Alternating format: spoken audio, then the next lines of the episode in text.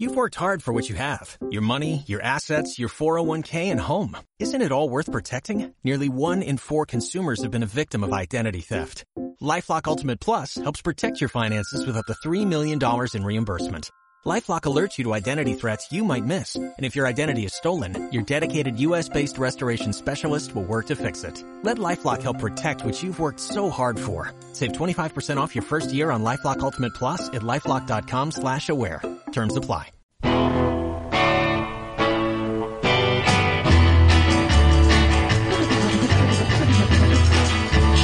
Catodia y LH Magazine presentan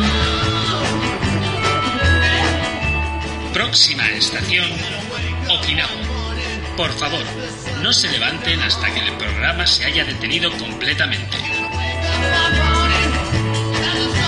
Buenas noches, soy Juan Carlos Pérez. Bienvenidos a Próxima Estación Okinawa, un programa que nos permite irnos de viaje desde el salón de casa. Acompañándonos en las presentaciones y a cargo del cuestionario final, Alicia Gómez. Y a los controles técnicos haciendo que todo esto funcione, Juan Rodríguez.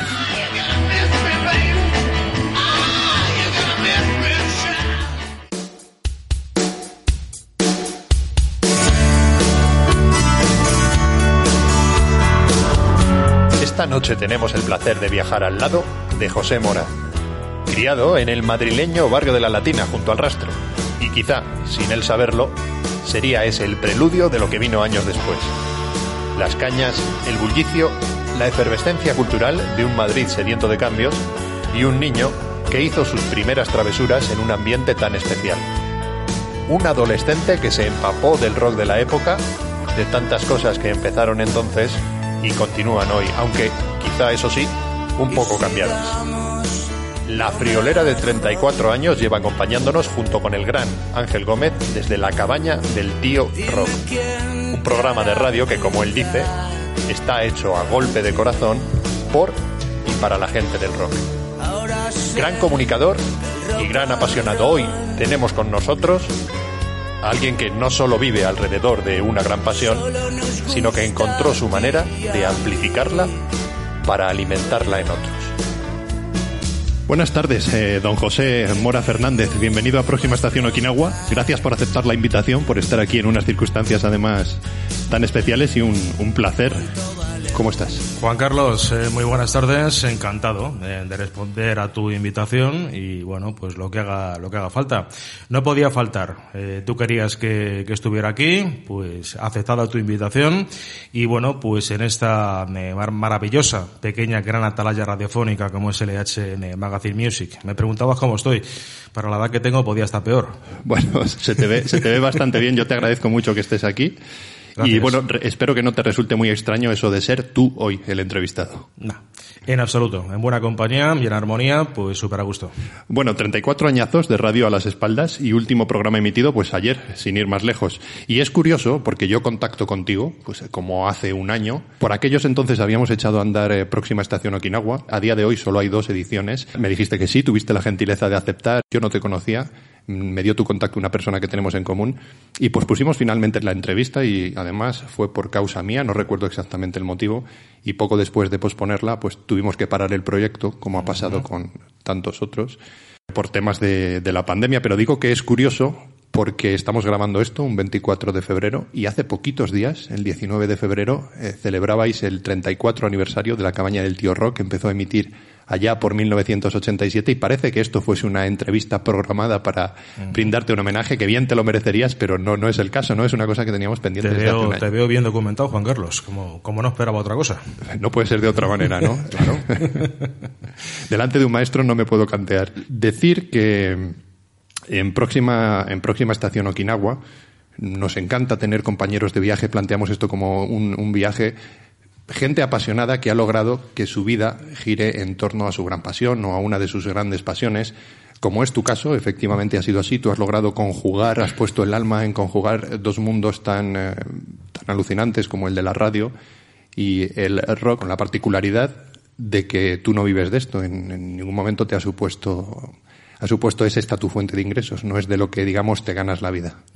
No ha sido eh, tampoco la pretensión en un, eh, en un principio, eh, ni a lo mejor pues hemos tenido la suerte o, igual es que no éramos tan válidos ¿no? como para poder vivir de ello. Yo he sido un profesional de la música en el sentido de que durante pues un montón de años, un montón de lustros, trabajé como sabrás en Madrid Rock, en, Gran Vía, entonces bueno pues allí estuve mucho tiempo dedicándome a esta profesión como era la, la venta de discos. Eh, fue también como una escuela para mí, en cierto modo, porque eh, yo entré eh, sabiendo mucho de heavy metal y, salí de allí pues sabiendo bastante de todo tipo de, de, música y ser más selectivo a la hora de, de escuchar. Te doctoraste, imagino. De alguna forma, sí. Bueno, en cualquier caso, 34 añazos, ¿tú qué sensación tienes después de un recorrido tan amplio?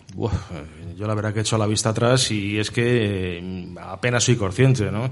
De, de llevar tantísimo tiempo, ¿no? Eh, por dentro, en cierto modo, pues igual eh, me sigo sintiendo de joven o cuanto menos con esa mentalidad, ¿no? Eh, la radio siempre ha sido para mí una absoluta válvula de escape y en cierto modo me resisto, ¿no? A que, a que esto, a que esto cese, a que esto, pues deje, deje de existir, ¿no? Porque la radio para mí, como te digo, es algo muy importante. Empecé muy jovencito. Pues decías, muy bien, por cierto, que el 19 de febrero era el 34 aniversario de la cabaña del tío Rock, que empecé con 19 años porque pasado mañana eh, estamos ya 24 26 en mi cumpleaños. O sea, en, eh, fíjate, me entré, eh, hice el primer programa con 19 años y el segundo ya con 20, con 20 años. Hasta, Tienes buena memoria porque veo que, veo que hasta clavas el día. Es curioso porque para mencionar este 34 aniversario, colgabais en redes sociales hace poco una foto que para mí es buenísima. Tenéis una cara de críos alucinante. Pues que lo éramos, que lo éramos. sí, sí, sí. éramos unos pipiolos muy macarranos. Se os nota, se os nota. El, torete y el vaquilla. Eh, pues mira, no lo quería decir así, pero de verdad que esa foto me recordó a eso. Por cierto, vaya gafas de sol guapas que te marcas en la foto y se nota que eran los 80. y bueno, aparecéis en la foto como dos pipiolos, tú y Ángel Gómez. Y desde aquí un abrazo a Ángel Gómez al que no conozco personalmente, porque es y ha sido tu compañero a lo largo de todo este recorrido. Sí, ha sido mi colega de toda la vida. O sea, esto fue un proyecto que, que bueno, pues eh, inicié, eh, ya que, eh, bueno, pues eh, decidí de alguna manera el probar en este mundillo de, de la radio. En aquella época eh, funcionaba bastante bien una emisora libre como era Onda Verde. Entonces una chica me habló en su momento de, de, de esta radio. Estábamos una noche eh, pues tomando algo, eh, hablando de, de, música y me comentó eh, directamente que yo te, vamos que tenía mucha capacidad, ¿no? Él ya te lo comentó a ti. Sí, sí, como, como que entendía sobre todo mucho de música y que le gustaba mucho la, la voz que tenía, ¿no?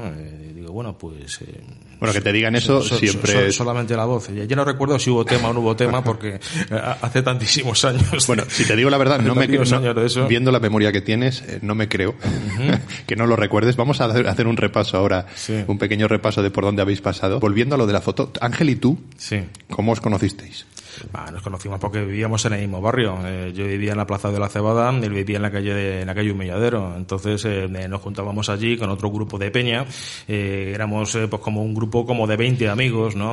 siempre dentro de un grupo, pues evidentemente me conectas o contactas de una mejor forma con uno que con otro, ¿no? Y con Ángel, pues a nivel musical y a nivel como persona, pues nos llevábamos siempre muy bien desde chavales eh, te hablo de que tuviéramos eh, pues 13, eh, 14 años cuando, os conocimos. Desde, os conocéis realmente desde hace mucho y os conocéis en un Madrid, hablamos para enmarcarlo un poco en el tiempo de la década, pasasteis vuestra infancia, adolescencia, década de 70. La 80.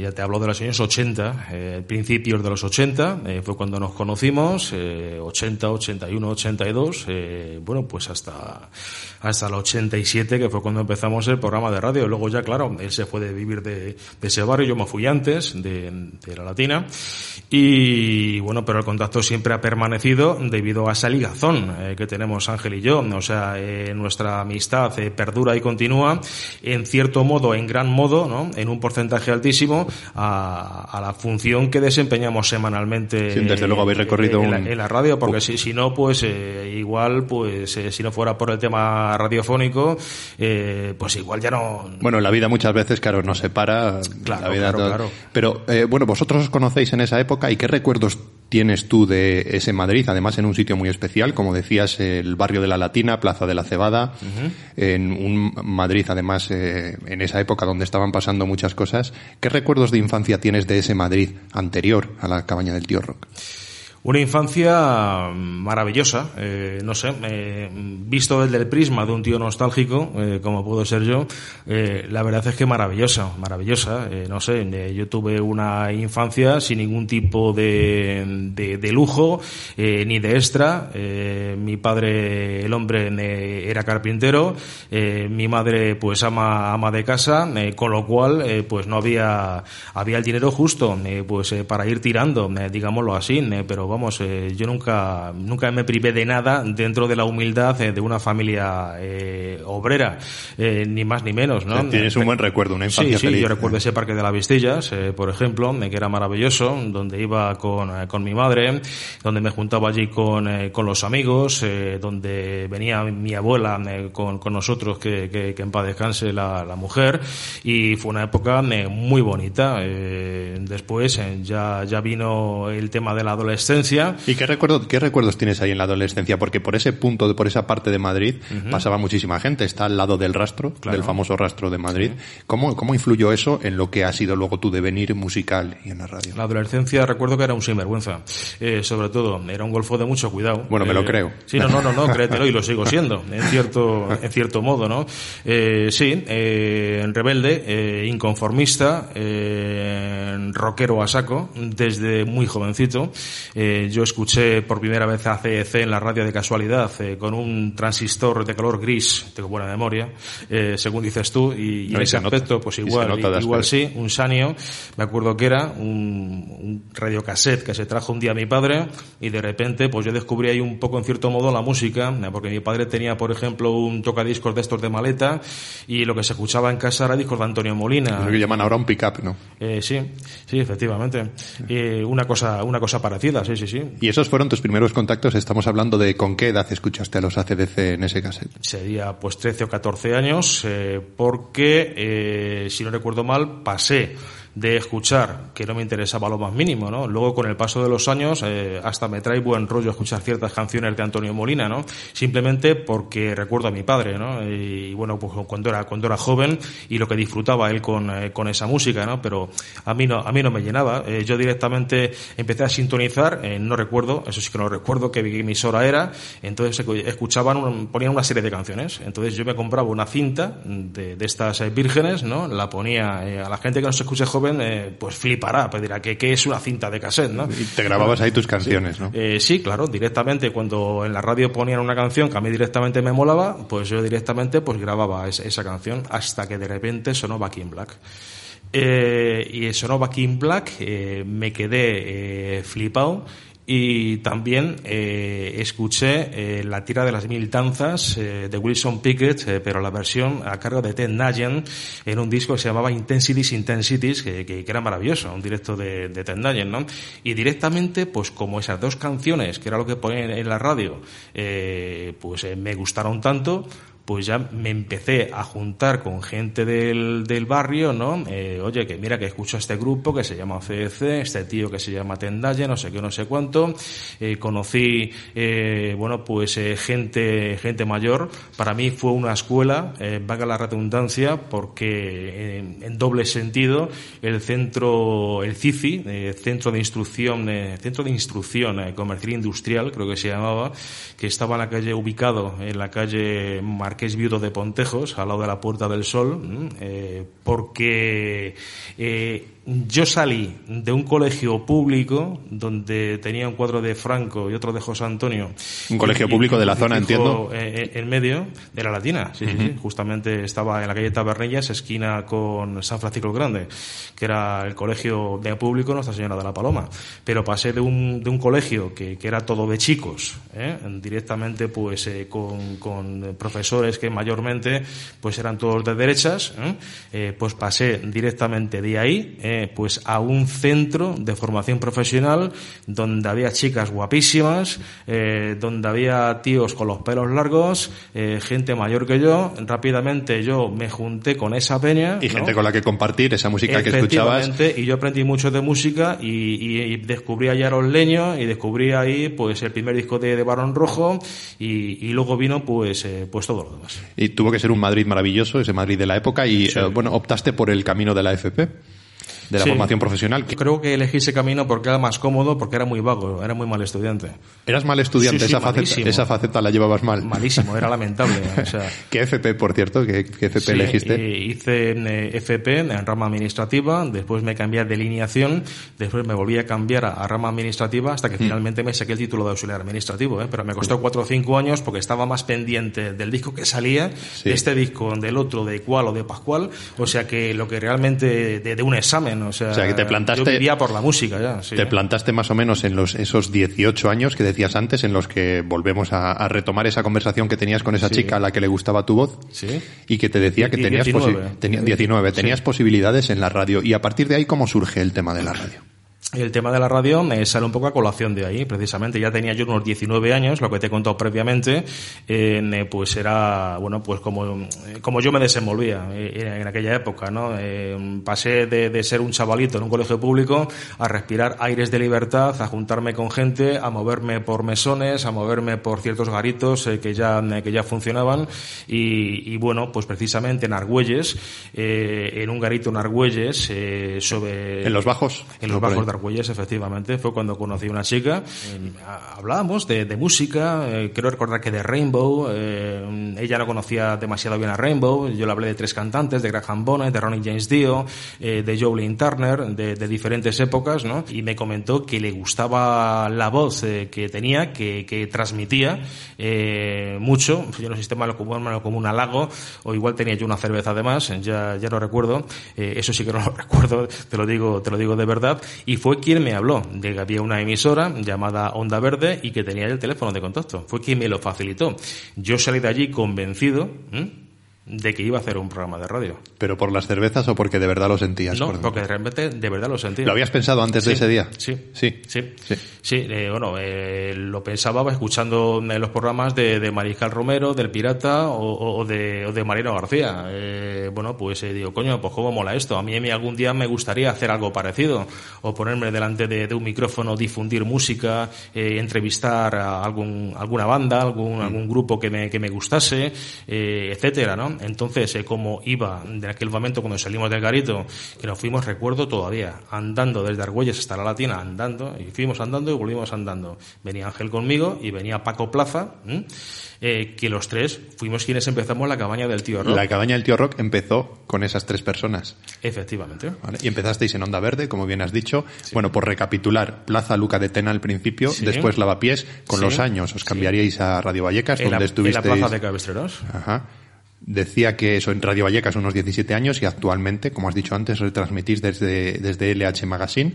Y empezáis vosotros tres en Onda Verde y cómo surge, vais a Onda Verde y preguntáis cómo surge la oportunidad de hacer un primer programa. Sí, sí, es lo que te comento. Yo directamente salgo de allí y le comento a Ángel y a Paco, se llama Paco Plaza, eh, digo, oye, mira, pasa esto y yo me a esta chica este teléfono de contacto y voy a intentar hacer un programa de radio. ¿Os apuntáis alguno? Digo, porque a mí la parcela técnica nunca me gustó. ¿Hubo miedo escénico? No. De por parte de ninguno.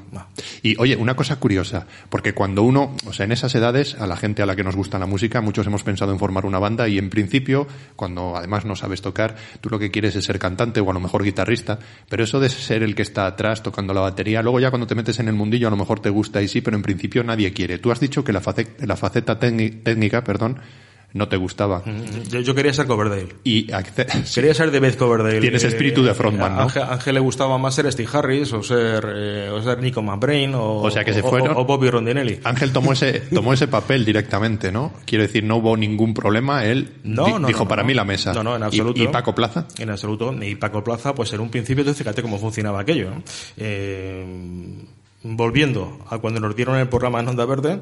Eh, ¿Fue difícil? ¿Los hicieron presentar un proyecto? No, eh, bueno, para ellos fue fácil. Se quedaron en un banco esperándome. Quien subí fui yo. Eh, subí directamente. hablé, hablé, con la jefa de, de, programación. Estuve como tres cuartos de hora hablando con ella. se quedó bastante convencida por un lado, pero el problema que había de aquella en esa emisora era que había gran parte de la parrilla configurada por programas de rock y de heavy metal. con lo cual me vio tan persistente que directamente me dijo, vamos a ver, la semana que viene empiezan una serie de cursillos gratuitos en la Casa del Reloj, eh, en Legazpi, y en cuanto haya un hueco, entráis. Y, perdona, Onda Verde, radio comunitaria. Sí. Ok. Sí. Sí, efectivamente. Eh, Onda Verde, eh, bueno, que empezó siendo Onda Verde Vallecana, luego hubo una excisión y fue eh, cuando Radio Valleca se quedó por un, por un lado y Onda Verde eh, pues se desligó eh, por otro lado.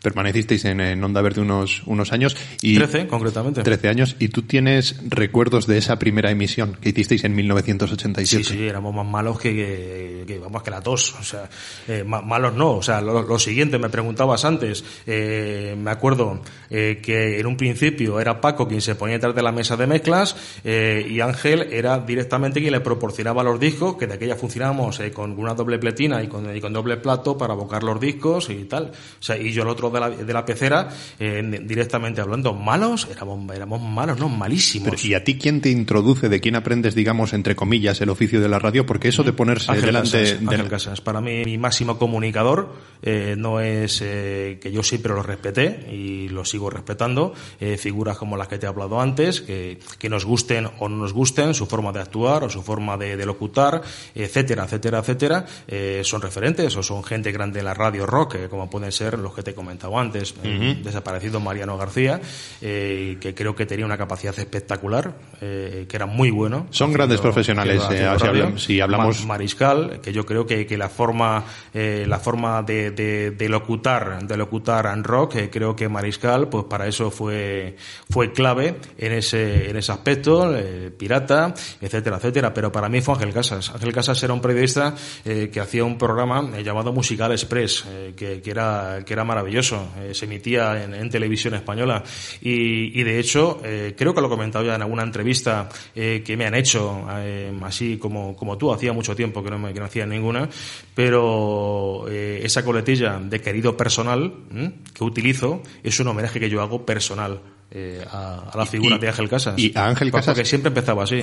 ¿qué tal estáis, querido personal? Ese querido personal que utilizo yo lo tengo cogido. Es un homenaje de. Es un homenaje que le hago a Pero tú conociste personalmente a Ángel Casas. No, no, no, no fue, de, fue de escucharlo de lo que aprendiste, ¿no? o sea, eres autodidacta, digamos. Sí, totalmente. Porque ese, lo de ponerse delante de un micrófono iba a decir impresiona. De hecho, yo antes de empezar la entrevista contigo estaba como un flan.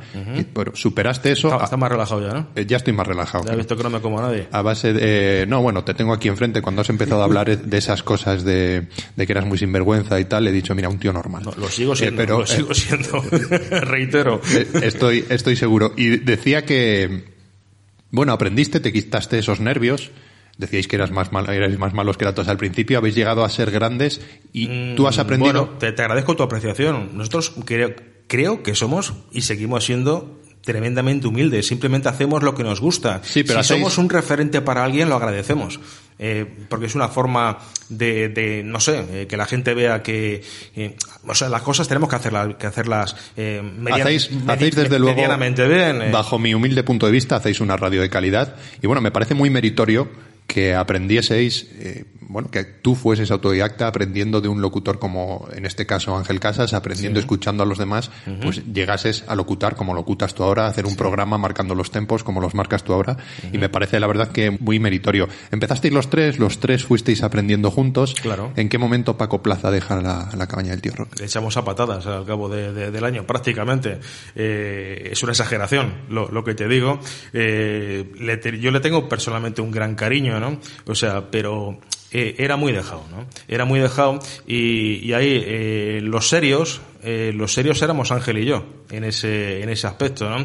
Él iba a la radio a pasárselo bien y, al cabo del año se juntaron dos cosas. Primero que se tenía que ir a la mili De aquella había una cosa que se llamaba servicio militar. Bueno, la mili rompió muchas bandas, entonces, y rompió, rompió muchas historias de, de muchos tipos. Se tenía que ir a la mili el hombre y, y bueno, pues hablamos con él directamente y le dijimos, Paco, tío, que, que era un tío de puta madre. O sea, eh, que te queremos, que, que, que, que, coño, pero vamos a llegar a un consenso eh, y porque yo esto me lo quiero tomar en serio. Eh, fue directamente lo que, lo que dije. Vosotros lo teníais claro. Eh, sí, especialmente yo. Eh, está mal que lo diga. Eh, y esto Ángel se lo, lo comenta con él 150 millones de veces, ¿no?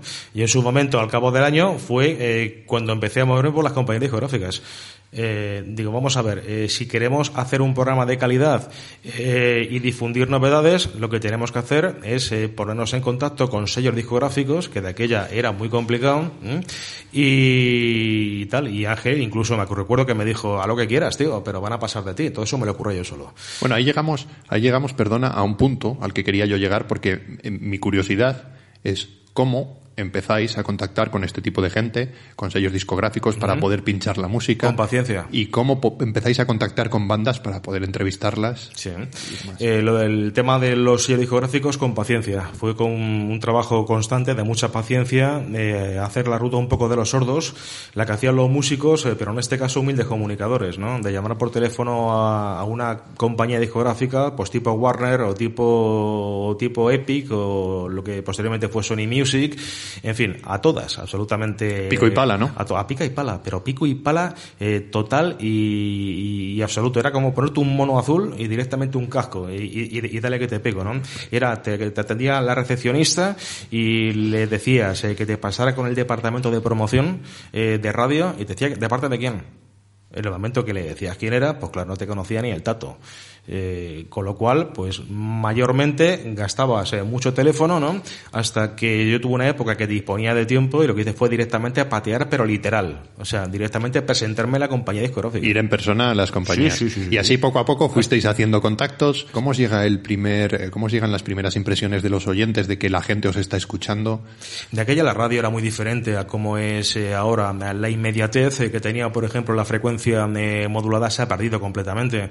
Ahora los espacios de, de radio funcionamos, eh, tú lo sabes también eh, muy bien, eh, pues en cierto modo, bueno, hay gente siempre que te puede seguir online, ahora que estamos en una radio online, pero sobre todo, pues las escuchas que te pueden hacer o las posibles descargas. También es muy difícil, ¿no? El, el saber la audiencia real que tienes, el tener, a lo mejor, entiendo yo, eh, 100, de, 100 descargas de un podcast no quiere decir que te escuchen 100, sino que, que igual te han escuchado eh, 500 o 800 personas y simplemente 100 se las ha mm, descargado un dispositivo móvil o en su, o en su, or- o en su ordenador. Sí, ¿no? es todo, es todo muy relativo y es difícil Claro. saberlo. Eh, es, muy, es muy complicado. Antes, ¿qué pasaba? Pues eh, que yo recuerdo aquella primera época en Onda Verde que había una había unas ganas eh, tremendas en aquel momento por parte de los oyentes, ¿no? Eh, no sé, de participar. Eh, recuerdo que... Os llamaban por teléfono a la radio. No, no, te, te, te saturaba la línea directamente. Parece mentira. Ahora eso no pasa, No ¿eh? pasa, que va, tío. O sea, eh, pero eso era maravilloso. Eso era maravilloso. Sí, sí, Eh, sí. Teníamos de aquella una hora de emisión, era meter sintonía, te estaban llamando para pedirte algún tema simple, o simplemente para decirte que un grupo que tenía una maqueta que se llamaba Menganito, que eran de Getafe o eran de, de, de Usera, eh, pues que tocaba en tal parque o en tal lugar con entrada gratuita para que la anunciaras. Un contacto muy directo, ¿no? Totalmente, o sea, y luego ya te digo, que, eso. regalabas unos singles eh, o regalabas tal, eh, la gente te llamaba a saco, me regalabas a lo mejor pues eh, lo que te- cada semana lo que podías, eh, dos LPs eh, y cinco singles o diez singles, hacías cuatro preguntas, eh, no sé, la gente sacabas a la gente a antena y yo encima eh, quedaba eh, personalmente con, con la gente eh, eh, para darle el regalo en mano ¿no? y para, Pero para, para los- tratar directamente con la audiencia. ¿Pero ¿Los hacías ir a la radio o quedabais fuera? No, no, directamente quedaba fuera. Y a tomar unas cervezas. Efectivamente. Sí, sí. Eh, yo quedaba con ellos, me acuerdo al- como si fuera ayer, al principio en el metro de la Latina. Claro, yo, yo jugaba en casa, yo, yo donde, donde más cerca me pillaba. Y después, eh, cuando me fue a vivir más abajo, en el metro de Puerta de Toledo. Quedaba con, con la gente eh, y bueno, pues eh, en algunos casos, algunos directamente enganchaba el disco y salía pitando, ¿no? Y había mucha gente pues que se quedaba allí, ¿no? A hablar contigo y, y de hecho eh, conozco a personal que sigue haciendo radio. Eh, gracias a la campaña del tío Rock y, porque hemos sido un referente para ellos, ¿no? Que, es lo que, eh, esa la satisfacción, esa recompensa. Eso tiene que, eso tiene que ser muy reconfortante, ¿no? y además, por lo que veo, has hecho amigos en ese mundillo, muchos amigos. Es la recompensa, sí, hemos, sí se puede decir que sí, que en cierto modo sí, se han hecho, se han hecho amigos y se han hecho buenas relaciones y... Bueno, y, hablando de relaciones, ¿cómo empezáis a entrevistar a bandas? ¿Cómo empezáis a llevar bandas o a hacer entrevistas? Mm, vamos a ver si recuerdo. Yo creo que la primera entrevista que hicimos, sí. La primera entrevista que hicimos... Eh, ¿cuánto, ¿Cuánto tiempo lleváis ya de emisión? Pues posiblemente tres, cuatro, cinco meses eh, llevaríamos y fue un grupo que se llamaba Yelmo que llevaba una onda muy similar a la que llevaba a la que llevaba New, ¿no? Y eso fue por mediación de. ¿Te, puedes creer que conozco a un miembro de Yelmo? Fíjate. Bueno, luego te cuento además una cosa. Pero sigue, sigue, perdona. Sí, no, no, no. Eh, joder, me, dejas, me dejas a cuadro. Pues le das un abrazo muy, muy grande. Yo no, sinceramente ya no recuerdo ni cómo se llamaba ninguno. Y físicamente, si les veo ahora, eh, posiblemente ya ni les reconociera. O sea, te hablo del año eh, 87. Y sí, sí, es que es una, es una persona que me saca a mí unos años. Tiene una canción que se llama El Diablo de Tasmania. Mm, tenían una maqueta que nunca me llegué a hacer con ella. Sí. Pues había, en esa, dentro de esa maqueta, había un tema que se llamaba El Diablo de Tasmania. Lo recuerdo. ¿eh? Fue la primera entrevista que hiciste. fue la primera entrevista que, que, hicimos. Eh, pero bueno, una entrevista que yo me ponía un papel en, directamente, le hacía una pregunta, me contestaba y ya pasaba otra pregunta. O sea que. Sí, o sea, no, era, no era natural, ¿no? No, no, preguntabas en base a lo que él te respondía, sino que tú ibas con tu cuestionario y ta ta ta ta ta, ta ta ta ta Era, como hacer un, era como hacer un test. O sea, tú imagínate, a colación o en base a lo que te respondía, le podías hacer 50.000 preguntas más como puedes hacer ahora y dejarte el guion ahí tirar una papelera. ¿Y cómo, cómo has ido mejorando eso? O sea, eh, eso son los años, hombre. Eso Pero hubo alguien que te dijo, mira, José, esto mejoradlo así o así. Tú mismo, ¿no? Eso, fui directamente yo. Eso, eso es el paso de los años.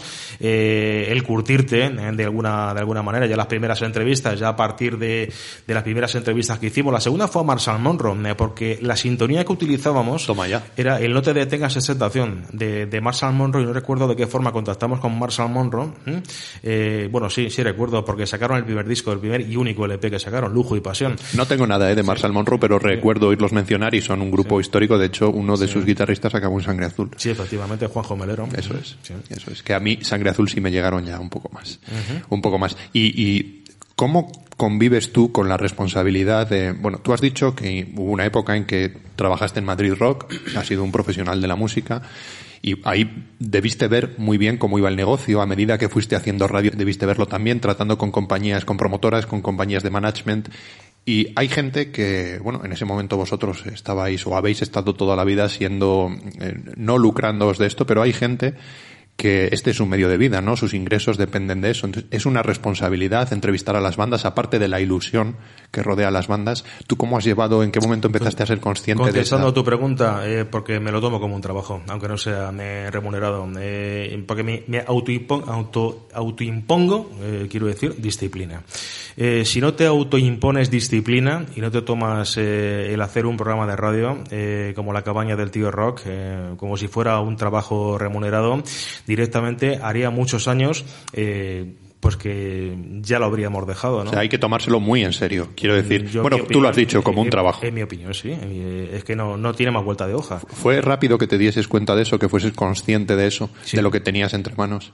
Sí, sí. Si lo que tenía entre manos realmente era una válvula de escape personal para mí, eh, mirado por el lado egoísta, cosa que sigo teniendo, y, bueno, pues esa, esa ansia, ¿no? Entrecomillada, de, de, de ayudar de, de difundir, de, de poner la, la, música y que le llegue a la mayor eh, gente eh, posible. En fin, lo que, lo que yo entendiera que, que y sigo entendiendo que, que, es bueno, pues que la solo a la gente para que en definitiva pues eh, juzgue ella misma, ¿no? Eh, si eso es bueno, si eso, si eso es, es malo a, a, artísticamente. eso es propio de persona apasionada a la que le gusta compartir su pasión y a la que le gusta además eh, divulgar.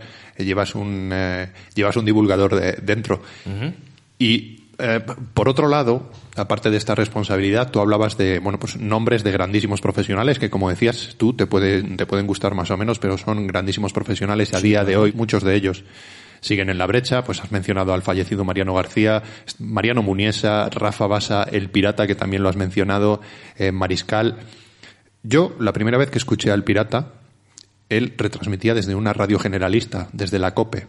Bueno, te voy a contar una anécdota. Hay un compañero un gran tipo que podría estar sentado también aquí porque eh, sería muy interesante entrevistarlo. Lleva no tantos años como tú, pero lleva un montón, 25, 26 años de radio, que es David Calderón, el trovador urbano. Hombre, buen amigo mío además. Como me encanta este mundo de la radio, hace Un año tío- y pico Un tío fantástico y sobre, sobre todo una, una excelente persona. una excelente persona, sí, además muy desde un punto de vista social muy involucrado, Sí, una señor. persona muy coherente. Sí, señor. Hace año y pico eh, me invitó a ir a Radio Utopía, contactamos por internet, las cosas buenas que tiene internet, me, me pasé por allí, me, me trató de maravilla, me encantó el programa, eh, estuvimos en familia, como quien dice, y estuvimos antes del programa hablando de todos estos nombres, me hablaba de lo que eran las radios, a- bueno, estuvimos hablando de poniendo en, en común muchos de estos locutores eh, que actuaban a nivel nacional y él me hablaba también de cómo actuaban aquí a nivel local, en Madrid, del disco cross, de tantas cosas.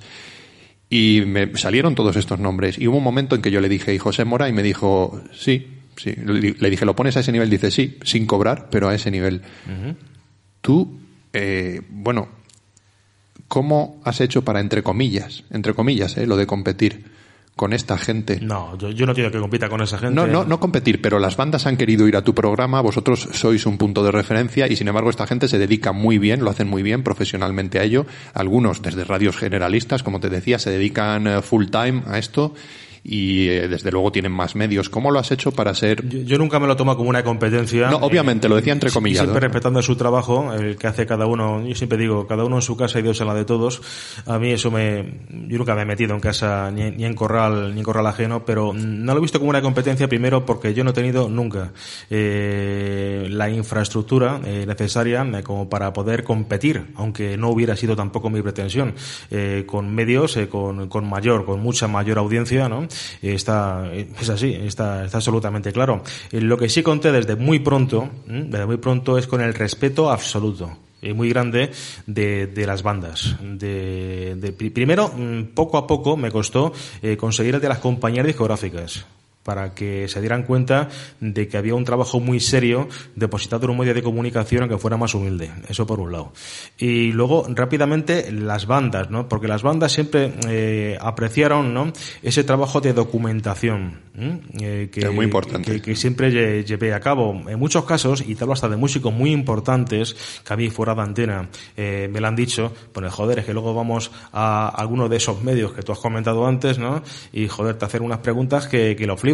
O vamos directamente a otro tipo de programas en emisoras pequeñas y es que te hacen preguntas que te dan ganas de levantarte y de pirarte. Pero es que, tío, eh, tío, contigo, contigo es que da gusto, da gusto, ¿no? Entonces, bueno, pues sí es cierto que, que cuento con ese respeto, mayormente, de, de la mayor parte de, de bandas muy importantes. Eh, en el programa han pasado, eh, pues desde grupos como Barón Rojo, como, como Bush, eh, hace poco estuvo aquí Carlos Pina, eh, en fin, infinidad. eh, Incluso a nivel internacional, a mí- Jo- José Carlos Molina, eh, Julio Castejón de Asfalto, Topo, eh, hasta todo Dios. Bueno, Eh, tú tienes fotos con Rob Halford.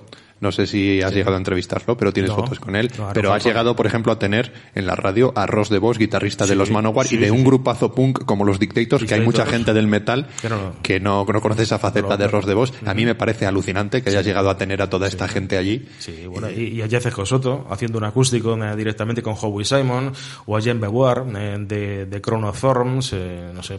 Sí, bueno, son gente que a lo mejor, para personas que estén escuchando este podcast y a lo mejor no, no escuchen este tipo de música, pero es gente que ha vendido millones de discos, que han tocado en miles de conciertos delante de, delante de cientos de miles Claro, de personas. claro que sí.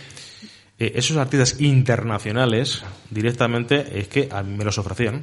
A lo mejor eh, venían eh, X días o poco tiempo a España y, y hacían, eh, bueno, pues eh, programas de radio muy concretos o muy generalistas, son radios más, más fuertes, pero directamente me llevaban, me, me llamaban, me llamaban del sello discográfico Managers disco- discográficas.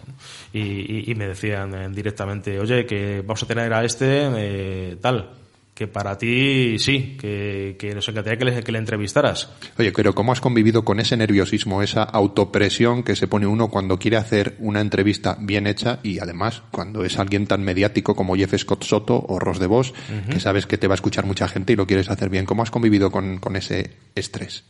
Mm, más que un estrés, mm, yo no lo llamaría estrés. Con naturalidad. Directamente es eh, prepararte en condiciones una entrevista, ¿eh? Eh, y bueno, eh, en aquella época cuando, cuando conocías a un músico relevante o un músico importante, respirar hondo, fumarte un piti y, y- y tirar millas. O sea, Di- Directamente, no sé, yo que sa- es- Son gente luego, muchos de ellos accesibles. ¿no? vuelve a ser- me se chulo, pero y- sí, es que lo soy. Es que soy, soy un poco chulo porque soy de los 80. O sea, eh, en ese aspecto, lo que soy es echado para adelante, ¿no? Eh, porque a lo mejor no tengo esa capacidad, ¿no? Como ni para ser tan buen locutor, eh, ni para ser tan buen comunicador, etcétera, etcétera, etcétera. Pero el, esa capacidad que sí tengo para, para directamente liarme la manta a la cabeza, ser excesivamente visceral quizás y decir, tío, es que Bueno, se le llama iniciativa. Quiero ¿no? Se- hacer esto. Se le llama iniciativa y se le llama saber lo que uno quiere. Claro. T- Tampoco es tirarte, tirarte yo qué sé, eh, por el cráter de, de un volcán o tirarte por el viaducto, ¿no? No, pero Eh, estar ahí. Pero en cierto modo sí, estar ahí, ¿no? Eh, y esa visceralidad quizás me ha ayudado a directamente quitarme de los hombros esa hipotética o posible responsabilidad. ¿Sabes lo que te quiero decir? Oye, y decías, de- hablabas de tu etapa en Madrid Rock, que no sé si fue una etapa muy extensa, era una gran, una gran tienda donde tenía Sí, la tienda ahí- más grande en, ahí me en tiré Gran Vía. desde el año 92 hasta que cerró, me tiré yo ahí. Hablamos del año Uf, 2002, 2003. 2000, sí, creo que fue por esa No, época. no me acuerdo ya. Sí, y eso también te ayudó a, quiero decir, a contactar con bandas Sí, con... sí, sí. No te voy a negar que, que casi fue.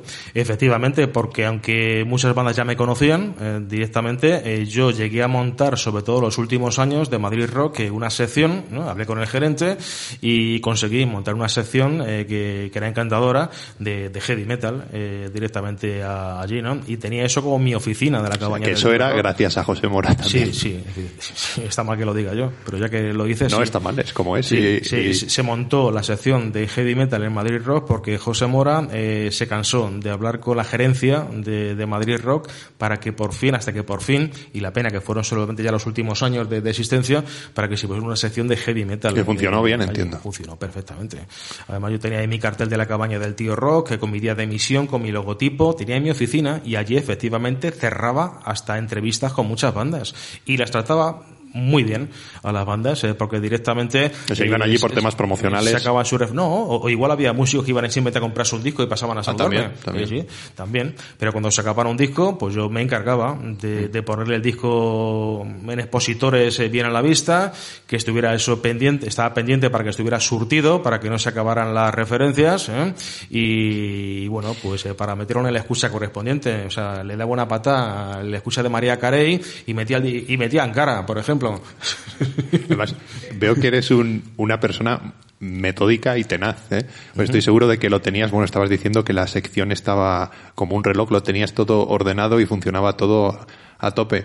Eh, Sabes que hace poco hablando con un amigo me comentaba que en psicología dicen, esto suena un poco pedante, ¿eh? pero me- que las distintas facetas de la vida, hablamos de trabajo, hablamos de familia, hablamos de hobbies, que es conveniente no verlas como de como me preguntas por amor ya macho no, no, no iba a entrar en eso, pero Bueno, también sería otra de las te, te facetas. cuento lo que quieras Y me, me la arruina la vida estás dispuesto a todo, ¿no? Sí, Te decía que, bueno a todo bueno, no, no descarto que se te haga una propuesta luego a micrófono cerrado, pero si quieres eso lo hablamos luego. Qué grande y, Juan Carlos. Y te, te decía que, me comentaba mi amigo que no convenía ver esas facetas como departamentos completamente estancos, sino que era mejor que estuviesen alineados, eh, engarzados entre sí, que yo entre líneas lo que leo es que te pasó eso cuando estuviste en Madrid Rock. Tenías el trabajo, tenías la cabaña del tío Rock. Fue la época en que mejor fluían las cosas para ti. Sin duda alguna. Eh, a nivel a nivel económico, eh, sin ningún lugar a la duda, eh, así fue. Yo tenía un trabajo estable, eh, fijo, con mis tres pagas anuales y vivía de puta madre. O sea, Porque el resto, bueno, supongo- por- porque además yo me llevaba bien con la gerencia, la gerencia valoraba el programa de Radio hacía, entonces no- yo no tenía problemas en, en pillarme un turno de tarde o un turno de noche, o me iba a un concierto y estaba con, con el gerente de Madrid Rock, con Víctor Guzmán, que si nos, por casualidad no nos escuchara, le mando un abrazo, hace mucho tiempo que, que no sé nada, nada de él, eh, pero acababa con, a lo mejor con el promotor del, del concierto, con el grupo, eh, él y yo, eh, tomándonos un cubata en el camerino eh, o por ir por la sala hasta, hasta que ya nos teníamos que ir de, de madrugada y me decía, oye José, mañana no vayas. O, o directamente me decía, o mañana vete de turno de tarde si vas por la mañana. Una época bonita. Todo lo demás, lo que ha sido Brutal. desenvolverte en el ámbito profesional al margen de la cabaña del tío Rock. Eh, Difícil. Difícil. No, ha sido, sí. no ha sido dentro del mundo de la Sí, música, además. Difícil. A mí en su momento, por ejemplo, eh, sí pude tener la oportunidad de entrar en Onda Madrid. Eh, lo que pasa es que lo que querían en aquel momento eh, era un locutor de Radio Fórmula. O sea que sí que te han ofrecido dedicarte profesionalmente a la radio. En cierto modo, sí. Lo que pasa es que también en cierto modo lo rechacé. No se llegó a concretar nada. Eh, simplemente, pues a alguien de, de, esa emisora hubo una serie de pruebas. entonces, pues sí, sí le gustó de, de, la forma que transmitía, de la forma que locutaba.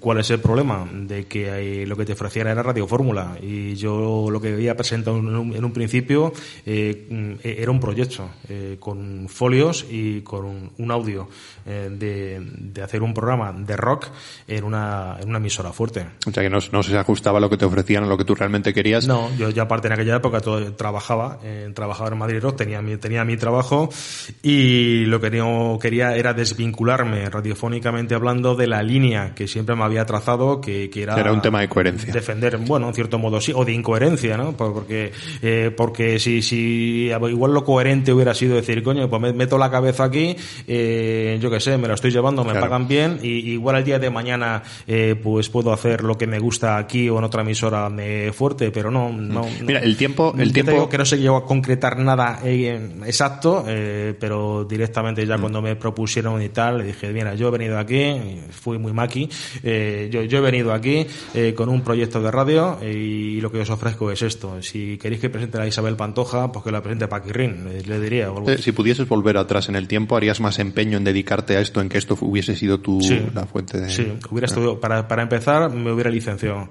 Hubiera estudiado un, eh, periodismo, que lo pude hacer en su momento, pero, mm. pero hoy te digo, que de joven era muy golfo. No pegaba a nadie, no, no me metía con nadie, eh, con mi familia siempre me llevé muy bien, ¿no?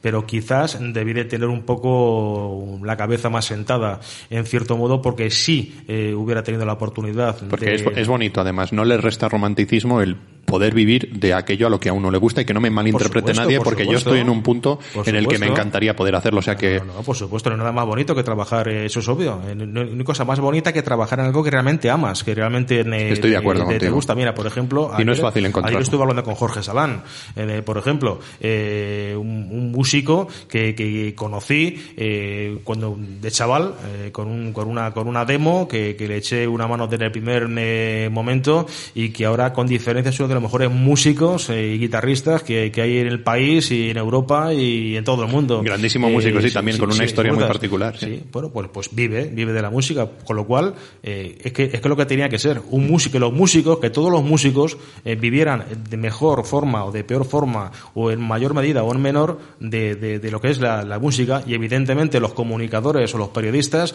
que, que, que, viviéramos de, de, la radio, pero yo soy un periodista, entre comillas, eh, vocacional. Bueno, vocacional, pero eh, yo le he oído ya a un par de personas comentar que eres un periodista como la copa de un pino. Así que, eh, no es cierto, es cierto. ¿eh? Eh, vamos a ir acabando porque esto se nos está extendiendo mucho, estaríamos hablando contigo mucho tiempo más. Es lo que tiene traer tumpetas como yo. Es lo que tiene traer a un locutor, ¿no? El, pero, bueno, mira, Supongo que habrá habido momentos de flaqueza, momentos en los que incluso hayáis querido dejarlo. Últimamente todas las semanas. ¿Y antaño, hace años, en ningún momento se te pasaba por la cabeza? Antaño era diferente. Yo es que esto lo mantengo en cierto modo también, también como un vínculo para seguir, bueno, pues teniendo relación con un colega. Eh, sí, bueno, imagino que tendrá una carga en... Te, soy, te soy sincero. O sea, eh, esto es algo que, compartimos, eh, compartimos en un espacio de radio dos amigos, entonces pues lo que, lo que nos mola es, es seguir, seguir eh, haciéndolo de, de, alguna, de alguna manera, pero claro, eh, hay dificultad, hay dificultad, eh, hay fricciones, siempre, porque debido a que es muy difícil compaginar. Con ciertas edades ya es difícil compaginar la cosa se va complicando tu vida rutinaria tus trabajos con lo que es la pasión en este caso que es que la los momentos de flaqueza que uno tiene o que hayas podido tener vienen más de los palos que te da la vida o vienen más de las trabas que se pueda encontrar uno en el camino de hacer un programa de radio? Nah, yo creo que la da ya. Eh, es la edad que va cumpliendo uno eh, directamente porque cada vez eh, pues te cuesta más en cierto modo pues tanto desplazarte como prepararte un, espacio de una escaleta etcétera etcétera etcétera. Son muchas cosas ya las que confluyen.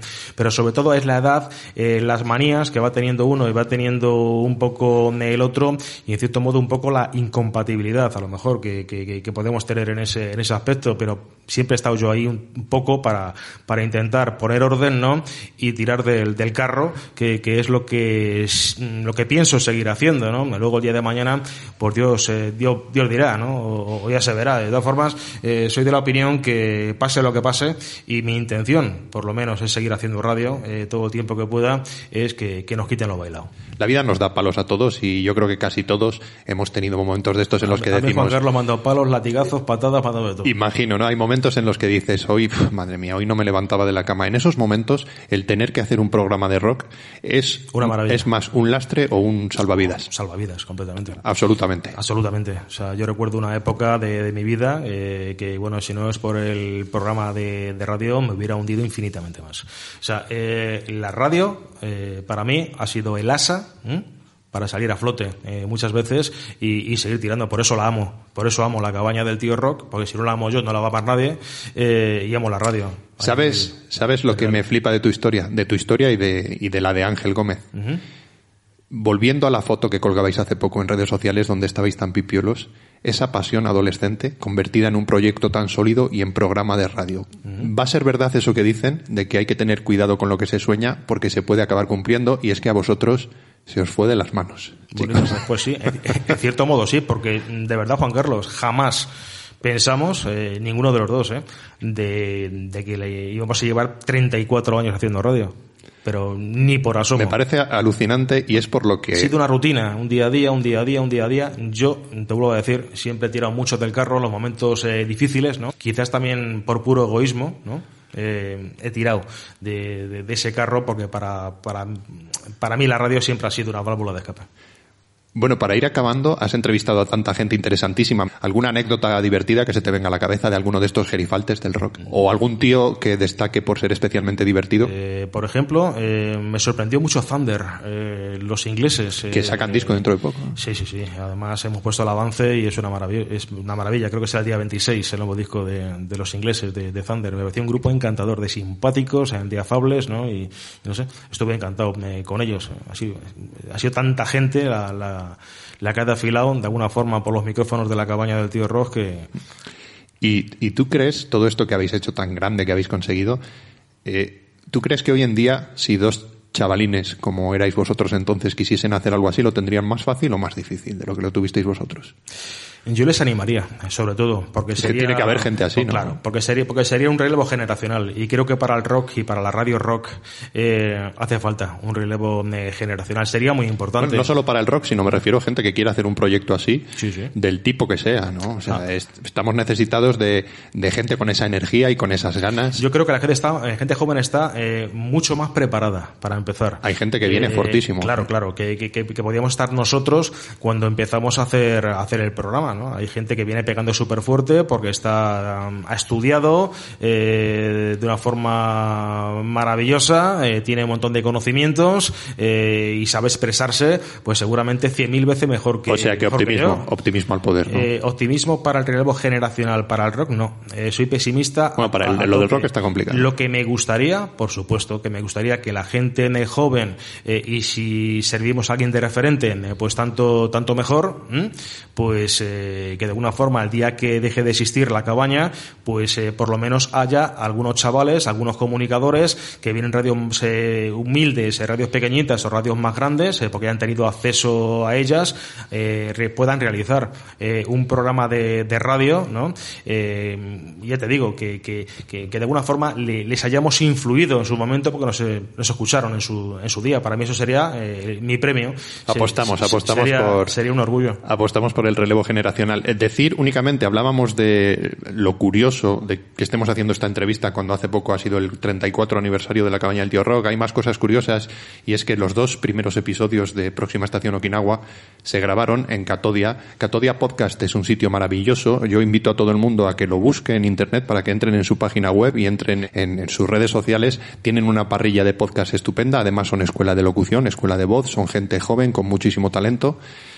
Y bueno, la intención era hacerte la entrevista allí, pero eh, finalmente, cosas de la vida, estamos retomando esto casi un año más o menos después. Eres tú el primer invitado de esta nueva etapa de Próxima Estación Okinawa y lo estamos haciendo en los eh, estudios de LH Magazine, que es donde como hemos dicho, tenéis ahora vosotros el programa y la gente también puede pensar que esto es un rollo un poco endogámico y que entrevisto a gente de la casa porque lo hago aquí, pero nada más lejos de la realidad. La verdad es que, eh, quiero decir, ha coincidido todo esto así, teníamos esta entrevista eh, pendiente desde hace tiempo. Eh, no te pregunto por los planes que hay para la cabaña del tío Rock, porque me has explicado en qué punto vital os encontráis y cuál es. Partido a partido. Eh, partido a partido. Eh, un colchonero como tú, además, bien que se haga eco de ese lema. Lo reconozco, soy del Atlético de Madrid. siempre lo he sido. cuidado, con infinidad de amigos del Real Madrid, y del Barcelona. faltaría más, ¿no? A mí el fútbol nunca me ha dado de comer, ¿no? Pero sí, yo siempre he sido del Atlético de Madrid porque me ha pillado muy cerca el Vicente Calderón en su momento, cuando existía, y, y le tomé mucho cariño a esos colores, ¿no? Pero respetando siempre al contrario y, a la gente que sea de, equipos Por supuesto. Lo primero la amistad y el rock and roll, hombre. Eh, Adalid de la Deportividad, José Mora. Y bueno, comentarte que nuestra intención en próxima estación Okinawa es imaginarnos esto como un vagón. Para mí ha sido un placer compartir asiento contigo. Yo ahora eh, me voy a levantar y me voy a ir al vagón bar a tomar una cerveza, porque eso de tomar una cerveza de vez en cuando, que creo que es una afición que compartes, está muy bien. Pero vas a invitar a una, ¿no? Eh, sí, eso después. Y porque ahora, de momento, va a venir eh, Alicia y va a ocupar mi asiento. En breve llega y no te preocupes, te dejo en buenas manos para hacer un cuestionario, unas preguntas fijas que solemos hacer o que hacemos a los invitados de próxima estación Okinawa. Muchas de ellas son fijas, son comunes para todos los invitados. Y por favor no te vayas, porque ya cuando acabe Alicia, yo volveré y nos despedimos, nos decimos adiós, seguimos juntos hasta la próxima estación y a partir de ahí ya cada uno pues continúa con su viaje particular. Visite nuestro vagón bar si no le gusta la cerveza, tenemos tinto de verano. Buenas noches, José. Y como decía Juan Carlos, un placer compartir vagón contigo. El placer es mío, un placer, Alicia. Dinos un libro o si quieres dos, que te hayan inspirado o gustado especialmente. Bueno, eh, habría bastantes. Eh, uno que siempre me gustó muchísimo fue Patente de Corso de Pérez Reverte. Esta, en tu caso, es bastante especial teniendo en cuenta tu amplio recorrido en el mundo de la música. Dinos alguna referencia musical, un artista y una obra. Cualquiera de Thin Lizzy, eh, cualquiera de Easy Dizzy, eh, sobre todo de la época de Bon Scott, eh, muchísimas. Eh, también cualquier disco de Burning. Dinos algún personaje actual o pasado, vivo o ya fallecido, incluso ficticio si quieres, de fuera del mundo de la música, que te sirva también de inspiración o referencia. A Vicente Calderón. Y un locutor de radio que no seas tú, ya sea de espacios musicales o de otro tipo, que te merezca especial admiración, que te guste especialmente. Ángel Casas. Un artista nacional y otro fuera de España, a los que hayas entrevistado y recuerdes de una forma especialmente grata. He entrevistado a ambos, eh, entiendo. Eh, bueno, pues eh, por ejemplo Burning y Jeff Escosoto. Y por último, ¿de quién te gustaría escuchar una entrevista como la que acabamos de hacerte? ¿A quién te gustaría que trajésemos a próxima estación Okinawa? Pues posiblemente también a Pérez Reverte, me parece un tío muy inteligente.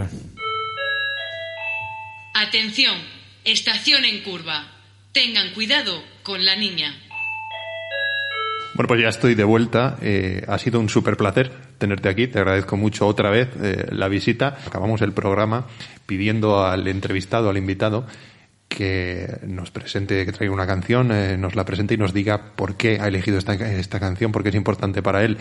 Yo me voy a despedir ya de los oyentes diciéndoles que, bueno, no sabemos ahora exactamente cuándo saldrá esto, pero de aquí a, un mes estaremos de vuelta en próxima estación Okinawa con un nuevo invitado. Y lo de presentar la canción se lo voy a dejar pues a alguien que sabe, sabe bastante de esto de, de presentar canciones. Así que, maestro, por favor, todo suyo el micrófono. El placer es eh, mío. Eh, gracias eh, por invitarme a tu maravilloso espacio y, bueno, pues a tu disposición cuando cuando quieras. Me preguntabas, bueno, pues el por qué he seleccionado este esta banda, esta, este tema que va a sonar. creo que te lo he comentado un poco antes. fue el primer disco realmente con el que entré en el mundo del rock. Fue Back in Black de, de ACDC y ese álbum pues tenía esta maravillosa pieza como es And You Shook Me All Night Long, ACDC.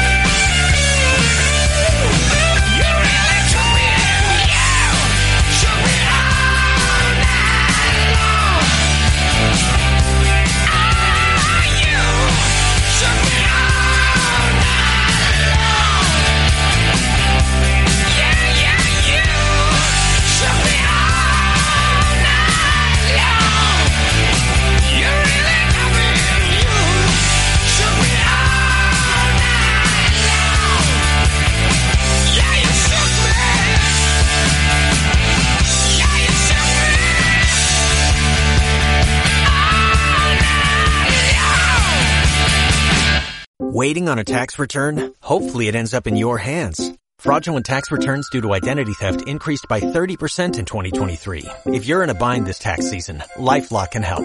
Our U.S.-based restoration specialists are experts dedicated to helping solve your identity theft issues.